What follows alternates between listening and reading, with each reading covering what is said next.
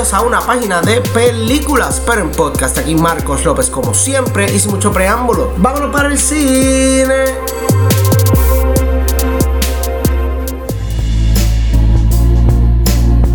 Dímelo, mi gente, que es la que hay. Espero que todo el mundo esté bien, todo el mundo esté chilling y vamos a hablar claro. Pixar es un titán de la animación. Con películas como Oh, Wally, Coco, este estudio se ha distinguido entre todos los demás realmente de animación porque tienen una manera bien crucial de contar una historia, tanto para adultos como para chicos. Los dos se la van a entretener y los dos van a aprender mensajes bien importantes de estas películas. No les miento cuando les digo que estoy esperando bien brutal una película de Pixar que va a salir en el 2020 llamada Soul, que es un musical más que otra cosa y bah, en verdad me encanta, estoy loco por verla. Pero ahora conociendo los fans que soy de casi todas las películas que tiene que ofrecer este estudio, menos Cars. Solo falta contestar una preguntita. Onward, ¿vale la pena? Para los que no saben, Onward es un filme animado fantasía de Pixar y este es dirigido por Don Scullen y es protagonizado por Tom Holland, Chris Pratt y Octavia Spencer. La película narra la historia de dos hermanos elfos que intentan resucitar a su padre usando magia. Pero las cosas se complican cuando literalmente reviven solamente la mitad de la cintura para abajo y estos tendrán que embarcarse en una aventura como ninguna otra para revertir el hechizo, pasar más tiempo en familia y descubrir los secretos de la magia.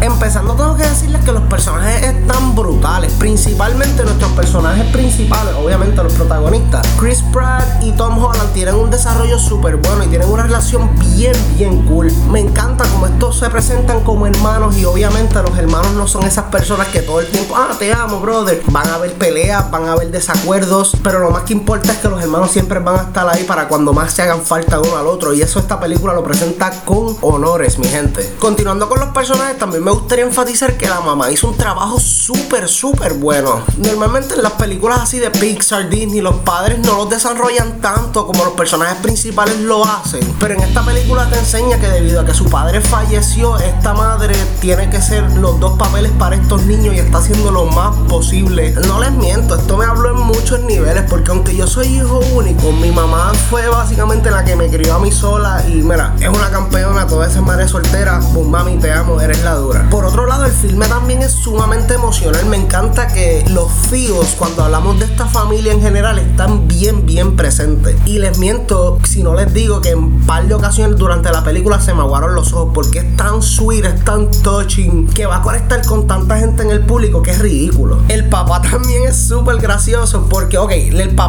es un par de piernas y unos pantalones khaki. Tú sabes el millón de cosas que tú puedes hacer con eso. Y me encanta que luego sacan todo el potencial. Es bien gracioso en algunas partes, bien tenso en algunas partes. En otras partes lleva a escenas de acción. Hacen un paquetito bien lindo con ese personaje. Y la referencia a Weekend at Bernie's me encantó, no les miento. También el mundo que se ve es uno fantástico. Me encanta que al principio te enseña que es uno de estos mundos que todo el mundo está acostumbrado a ver en los mundos de fantasía. Pero eventualmente la magia va cayendo y se convierte en el mundo que conocemos hoy día. Pero lo que pasa es que usan centauros, unicornios, que son como gatos o mapache. Pero el vibe como tal de la película se parece bien brutal a una de estas películas que son de aventura, que hay que salvar a la princesa, esto, profecía. Pero con un twist un poquito más personal. Al ser dos hermanos queriendo pasar tiempo con su padre que nunca llegaron a conocer como tal, es bien touching. En cuanto a negativos, pienso que la película es un poquito predecible y eso te saca un poco de la película, pero no mata la experiencia per se. Lo que pasa es que si tienes los ojos bien abiertos y están pendientes a todos los detalles, vas a saber cómo esto se va a resolver rapidísimo. También creo que pudieron haber explorado un poquito más el humor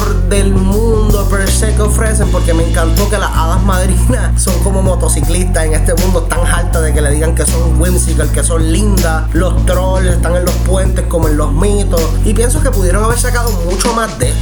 Pero en resumen, mi gente, Onward es una película hermosa y dulce. Realmente esto es una película para toda la familia, todo el mundo le va a sacar provecho a esta película, pero si tienes conocimiento le vas a sacar mucho más a la película porque se pasa brincando en esos temas así de fantasía, roleplaying, magia, eso que está brutal. Pero si no hablas nerdo, no te preocupes porque esta película en el fondo, en el core, es una historia de dos hermanos intentando conocer a su padre. Y eso es bello. Con una animación hermosa, una historia brutal y unos personajes principales que estoy enamorado. Plus, un mundo que en verdad me interesó muchísimo. So estoy puesto por una segunda parte. Por estas razones y más, le damos una A menos a Onward.